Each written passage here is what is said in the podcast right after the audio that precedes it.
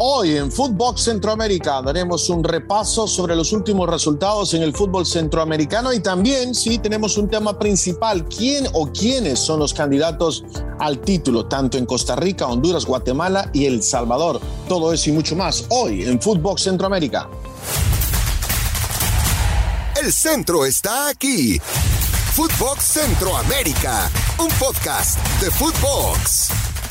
Hola, ¿qué tal? ¿Cómo les va? Se llegó el fin de semana y obviamente es eh, turno de una nueva emisión de Footbox Centroamérica, un podcast exclusivo de Footbox y para hablar ya de las facetas finales en los campeonatos del fútbol centroamericano, pues obviamente estoy con mi amiga, compañera, colega, eh, Chera, eh, ¿cómo más? ¿Cómo le decimos en Honduras también?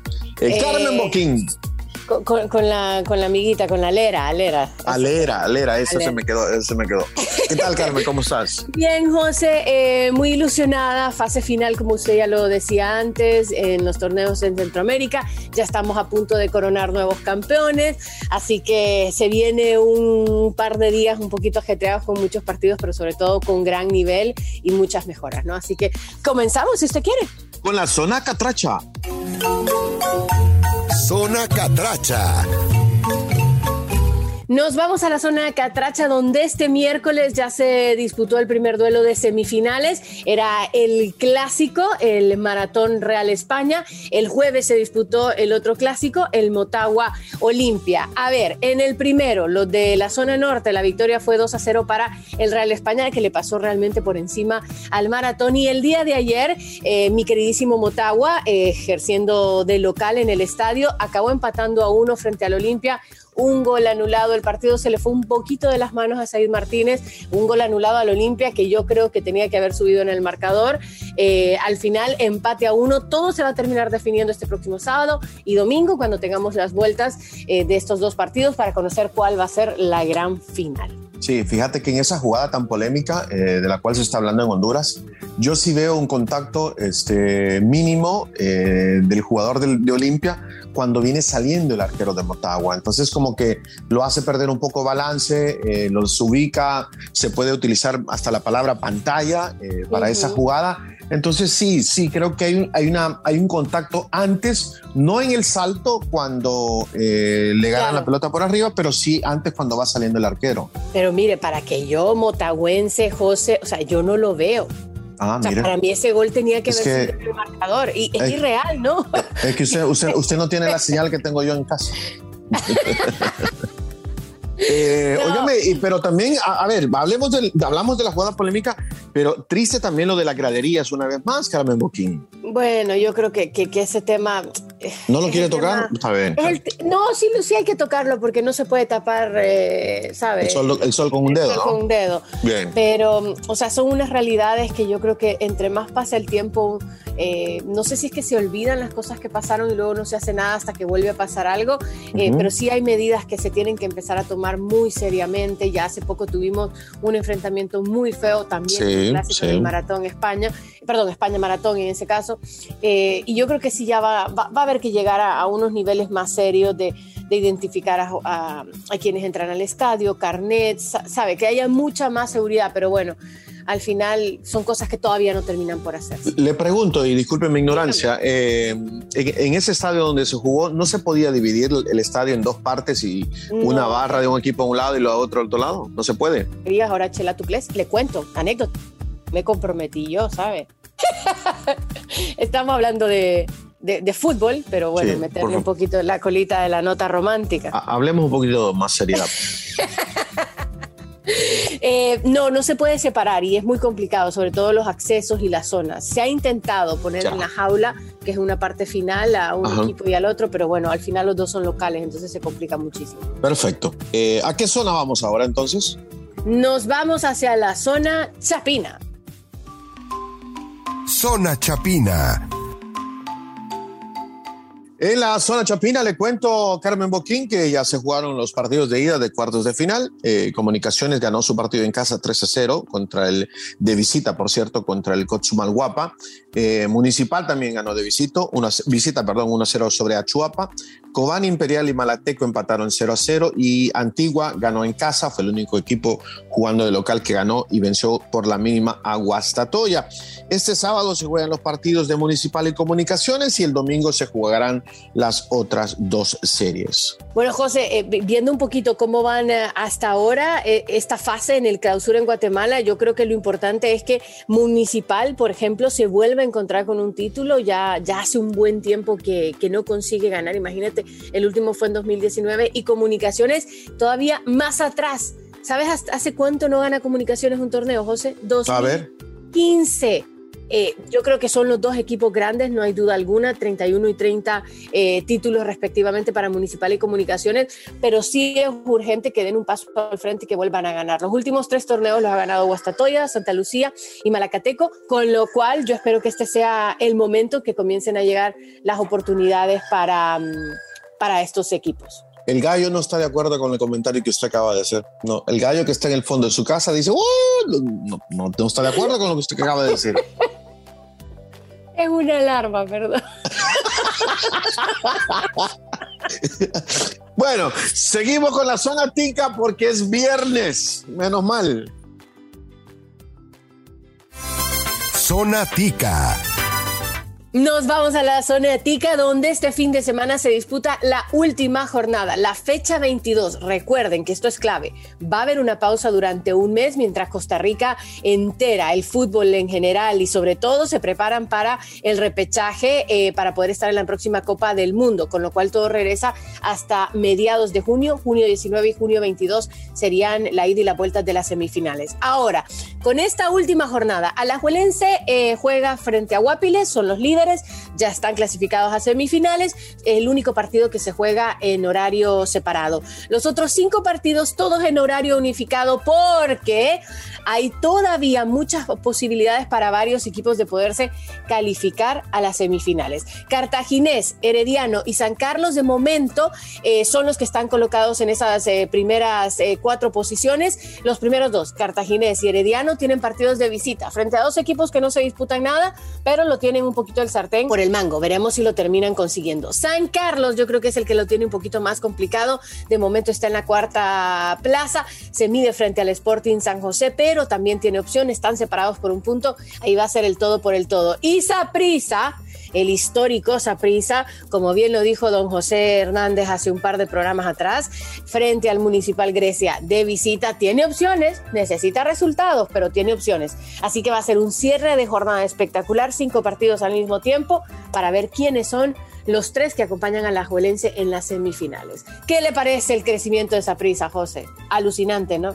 Eh, va, mejora, va mejorando pasito a pasito, pero está muy lejos de donde debería estar. No, no, no lo veo como o sea, está bien lo que ha hecho para recuperarse en la parte final del campeonato, pero, pero falta mucho, falta mucho, me parece. Total, pero sabes, yo siento que te da como ese envión anímico, por lo menos de cerrar bien después de lo mal que lo pasaste.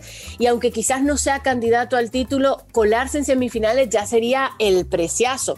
Y mira, en esas instancias, un equipo de tanta jerarquía y de tanta historia es cuando viene y hace un poco la diferencia. Sí, sí, sí. Ya vamos a estar hablando de los candidatos al título en cada país. Vamos ahora a la zona Cuscatleca. Zona Cuscatleca.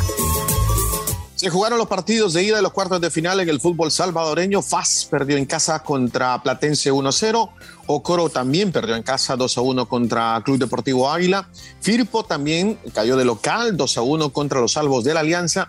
Metapan fue el único equipo que ganó de local 1-0 solo Chalatenango. La vuelta se juega en este próximo sábado y este próximo domingo. Así que estamos por conocer los semifinalistas en el fútbol salvadoreño. Carmen, a ver, vamos a, los candidatos para el título por cada zona. A ver, arranquemos con la zona Catracha. A ver, comenzamos con la zona Catracha. Bueno, yo creo que por el torneo que hizo, sobre todo con el cierre Real España, eh, debería ser el amplio favorito. Pero es que el Olimpia viene de ser cuatro veces campeón, busca el Penta, eh, a la Olimpia no se le puede dar por muerto ni descartarle nunca. El Motagua es una situación muy similar a la, de Saprissa. Eh, la única diferencia es que tenía un técnico por más de ocho años casi, con lo cual el cambio fue un poco más abrupto, pero han logrado mejorar, se metieron a las semifinales. El maratón, después de haber visto el partido a media semana, no creo que tenga cartas. Em, aquí te diría, José, si me voy por, por el candidato a ganar y sacando el corazoncito, eh, yo creo que la España debería de ser campeón. Eh, Óyame, una pregunta. ¿Usted tiene cámaras en mi casa para, para, ver lo que yo estoy preparando? Porque yo también voy. Yo me pongo con el Real España como gran candidato en el fútbol hondureño. De las 18 fechas, Carmen ganó 12. Eso sí. el tramo final, ¿eh? claro, claro, claro. Y eso, y eso sí, tendrá que tener un poco más de balance, me parece, ahora en la fase final. Ya consiguió la primera victoria 2 eh, a 0 sobre Maratón de visita, porque sí, fue el equipo más goleador con 34 goles producidos, pero también de los cuatro de arriba de la tabla, eh, fue el que más goles permitió con 21. Así que la labor está ahí, ¿no? encontrar un poco de equilibrio, especialmente ahora en la faceta más importante para eh, definir el título. Y total, eso que dijiste es clave, José, porque ahora frente al Olimpia no, no va a ser fácil. El Olimpia no, no perdona. Eh, y yo creo que los mano a mano entre Real España y Olimpia siempre son interesantes. Ojo, podemos equivocarnos, pero para mí estos dos deberían de estar en la final y ahí veremos el pulso. Olimpia España, dice usted la final. Olimpia España, dice usted. Con mi corazón dolido, sí. Bien, yo también. Tengo esperanza de que mi Motagua haga algo, pero. Olimpia España, digo yo también. Bien, José, arrancamos perfectamente. Bueno, y, en, la, zona chapina, ¿cómo ve las cosas? A ver, en la zona chapina, eh, Comunicaciones y Municipal ambos ganaron de visita, con lo cual van a cerrar el, próximo partido de cuartos eh, de local. Estamos en una fase un poquito más atrasada que la de Honduras, con lo cual vamos avanzando de etapa en etapa. Eh, yo creo que Municipal y Comunicaciones en casa lo tienen resuelto y por el otro lado eh, me la jugaría con, con Cobán y Guastatoya, pero no sé usted. Bueno, para mí el candidato a ganarlo todo en ese torneo, eh, para ah, mí... usted dice ganarlo todo. Bueno, ¿qué dijimos? favorito a ganar al título, dijimos. Tiene, tiene razón, don Bueno, está bien, no se preocupe, ya quedó grabado. Eh, para mí el favorito es Guatemala y aunque se me moleste mi gran amigo eh, el Pescadito Ruiz, tengo que ir con, con, los cremas de comunicaciones. Creo que están pasando por un buen momento. Eh, han, sumado siete partidos sin perder en la, en la, recta final del campeonato. Creo que el 3 a 0 que ya consiguieron en la ida contra el Cotzumal Guapa es, es suficiente. Tienen medio pie en, en, semifinales.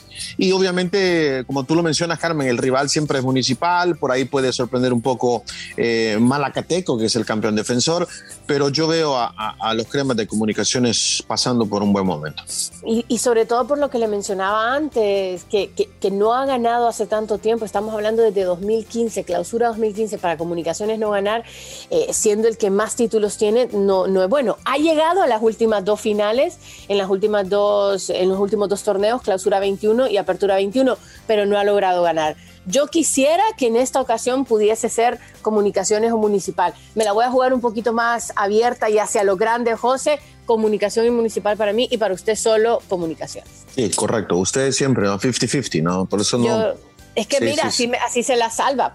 Usted ya puso todas, todas sus fichitas en un solo lado. Es que usted no pierde, usted siempre al final empata. así me, así decía mi mamá.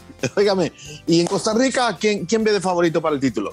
Ahí está claro, ¿no? Yo creo que ahí la tengo muy clara, sobre todo por lo constante que ha sabido ser a la Juelense. Pero mire, desde que empezamos a seguir el camino del clausura en Costa Rica, eh, se cayeron equipos como, como Guadalupe, eh, como el Sporting Alto, y luego dieron el paso al frente Cartaginés, San Carlos, el, el mismo Saprissa. Eh, yo aquí me la voy a jugar con, con, Alajuelense y quiero, escoger otro para seguir en mi línea 50-50, pero aquí sí voy a ser muy, ah. yo sé, aquí sí voy a ser muy soñadora y, tal vez no tan racional, pero mire que es que yo creo que esa prisa puede hacer una historia interesante. Bueno, yo le voy a decir una cosa, para mí va a ser la Liga Deportiva Alajuelense, eh, ese equipo más goleador, con 36 goles en el campeonato, eh, una de las mejores dos defensas del, del torneo también, que solo han permitido 17 goles en contra. Para mí el gran candidato en Costa Rica la Liga Deportiva Alajuelense. Perfecto. Usted todas sus fichas en un solo lado también. Ah, sí, todo, nada, todo, nada, todo, nada, todo nada. Ya lo vi. Eh, em, y en, El Salvador, a ver, ¿cómo está El Salvador en esta fase de cuartos antes de semifinales? Mismo camino que que Guatemala. Sí, creo que todo apunta a una final entre Alianza y Club Deportivo Águila. Son, son los dos equipos fuertes eh, en ambos lados de, la llave, por llamarlo de esa manera. Eh, terminaron primero y segundo. Águila, por gran parte del campeonato, fue primero. Este, yo me la voy a jugar por Club Deportivo Águila.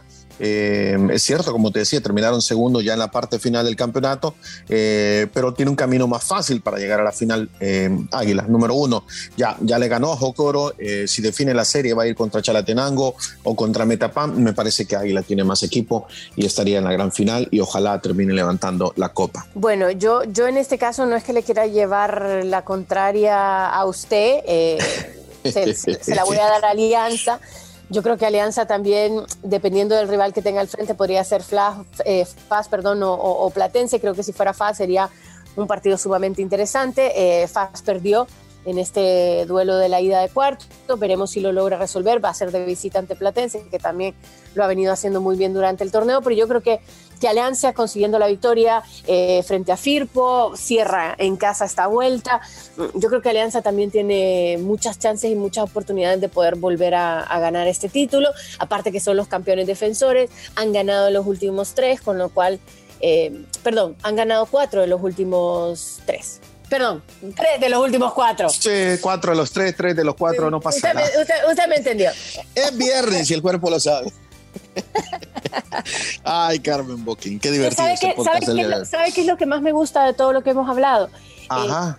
Eh, siento que después de, los últimos años y de, pues, de todo lo que ocurrió en, la época COVID, eh, muchos de los equipos grandes han regresado a esos niveles de grandeza. Muy bien, muy bien. Seguimos hablando de los mismos nombres, esos equipos que al final del día son, son los que son los más emblemáticos de cada país. Bueno, ahí está nuestro resumen sobre cada país, sobre quién consideramos que es el candidato o los candidatos. Así que, ¿por qué no me recuerda las redes sociales una vez más, Carmen Boquín? Sí, sí, sí. Ahora mismo le recuerdo para que toda la gente no se olvide de escucharnos a través de Spotify todos los lunes, los viernes a través de nuestras cuentas personales y evidentemente a través de las de Footbox en Instagram, Twitter, para que siempre estén al tanto de, de todo lo que ocurre en el mundo Footbox. Bueno, feliz fin de semana, Carmen Boquín. Para usted también, a disfrutar muchísimo del fútbol, que todo está ya llegando a su final y nos encontramos de nuevo el lunes. Esto fue Footbox Centroamérica, un podcast exclusivo de Footbox.